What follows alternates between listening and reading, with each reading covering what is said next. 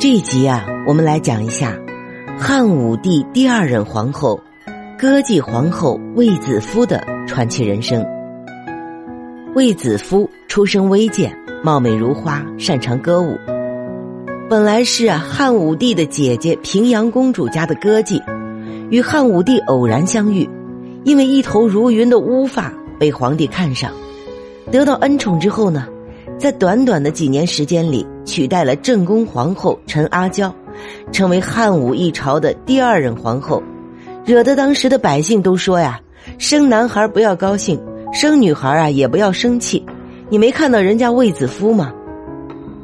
在汉朝，外戚们为讨得皇帝欢心啊，经常在民间选拔美女，养在府里教授礼仪，以备皇帝驾临时服侍。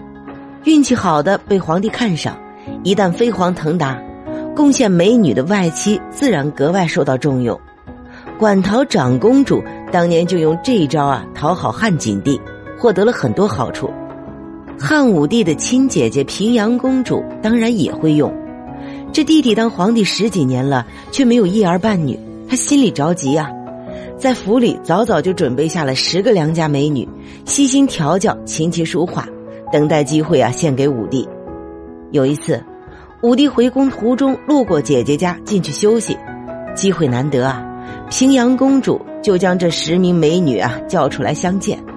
遗憾的是，武帝一个都没看上，只是啊自顾自喝酒谈笑，这让平阳公主很是失望。为了助兴，平阳公主啊就令歌女舞姬们进来活跃气氛。汉武帝的眼睛始终盯着一位歌妓，灼灼发光，并向姐姐夸赞这位歌妓的声音婉转，舞姿勾魂。平阳公主告诉武帝啊，这个歌妓的名字叫卫子夫。汲取舞罢，卫子夫面色粉若桃花，更加娇美可爱。武帝啊，已经无心继续酒宴了，推说要去更衣。平阳公主明白武帝的心思，赶忙让卫子夫啊进去伺候。武帝得到了心仪的卫子夫，心情大好。回到酒宴上，当即赏赐给姐姐平阳公主黄金千两。武帝前脚回宫，后脚，平阳公主就把卫子夫送进宫了。卫子夫上车入宫时，平阳公主抚摸着卫子夫的后背说：“子夫啊，你在我府上这么多年来，我从未亏待过你。一旦在后宫得宠啊，千万不要忘记我。”卫子夫垂着眼泪向公主保证自己的忠心。卫子夫带着满心憧憬入了宫，可是宫里的生活啊，远没有他想象的那么美好。当时的皇后陈阿娇骄纵专宠了十余年，自己生不出孩子，还不许武帝宠爱其他妃子。前面我们讲了金屋藏娇的故事，知道武帝能当皇帝啊，阿娇的母亲。馆陶长公主起了决定性的作用，所以武帝对阿娇一直比较隐忍和纵容的。十几年来，阿娇非但没有一点母仪天下的宽厚，反而因为没有子女，容颜凋落，而越来越蛮横任性。听说平阳公主将一名漂亮的歌妓送进了宫，阿娇醋意大发，当即下令让卫子夫做最下等的宫女。在远离皇帝的宫里啊干粗活，皇帝纵然有怜香惜玉的心思，却不可能召见一个贱婢。就这样，卫子夫在泪水里度过了一年的惨淡时光。想到在宫里的暗淡前景，在一年一度的宫女出宫恩赐活动中啊，主动提出出宫申请。出宫时，卫子夫又一次和武帝相见。每次读到这儿哈。了凡总是觉得有平阳公主的影子，这可能是平阳公主和卫子夫最后一次机会了。其实啊，命运就在那里，只是之前时候未到。卫子夫见到改变自己命运却又把自己遗忘的武帝注视着自己，一年来的委屈啊，顿时化作眼泪涌了上来，柔弱的姿态里流露出无限的哀怨与无奈。但他还是用温婉轻柔的声音请求武帝准许自己离开皇宫。一般情况下，雄才大略的英雄对这种小女主啊，最是没有抵抗力。汉武帝看到卫子夫因挂满泪痕而分外清丽动人的脸，呵护之情油然而生。再说了，卫子夫目前的境遇也确实是自己造成的。这时的武帝已经完全成熟，对自己的皇位已经有十足的把握，皇后的家族势力再也无法左右他，而骄横跋扈的阿娇带给他的压抑也已经达到了极限。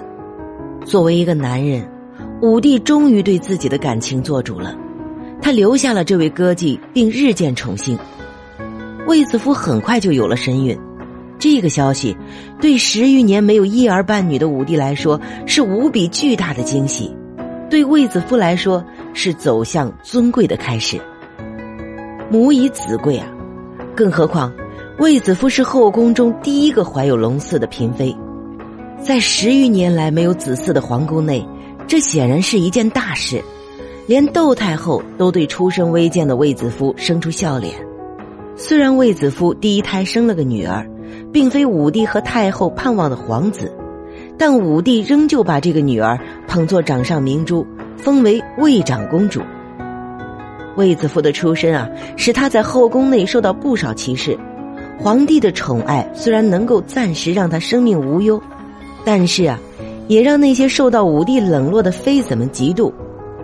卫子夫天性柔弱善良，在得到武帝宠爱之后呢，始终保持着卑微的本色。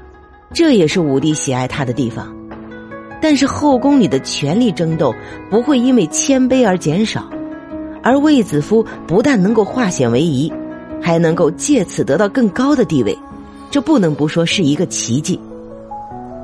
阿娇啊，在最初知道卫子夫怀有龙种时非常气愤，于是找来母亲管陶长公主想办法，但卫子夫怀孕期间备受众人关注，没办法下手。卫子夫的哥哥卫青当时在宫里当差，于是长公主转而派人把卫青抓走，并准备杀掉。还没等长公主下手呢，卫青在平阳公主家当骑奴时的好朋友公孙敖等人就把他救了出来。武帝知道这件事后啊，对阿娇一家的行为更加恼怒，越发觉得卫子夫需要保护，他转而召见卫青，当即对他进行了提拔。卫青的性格和他姐姐一样，武帝很欣赏他的遵从隐忍和尽职尽责。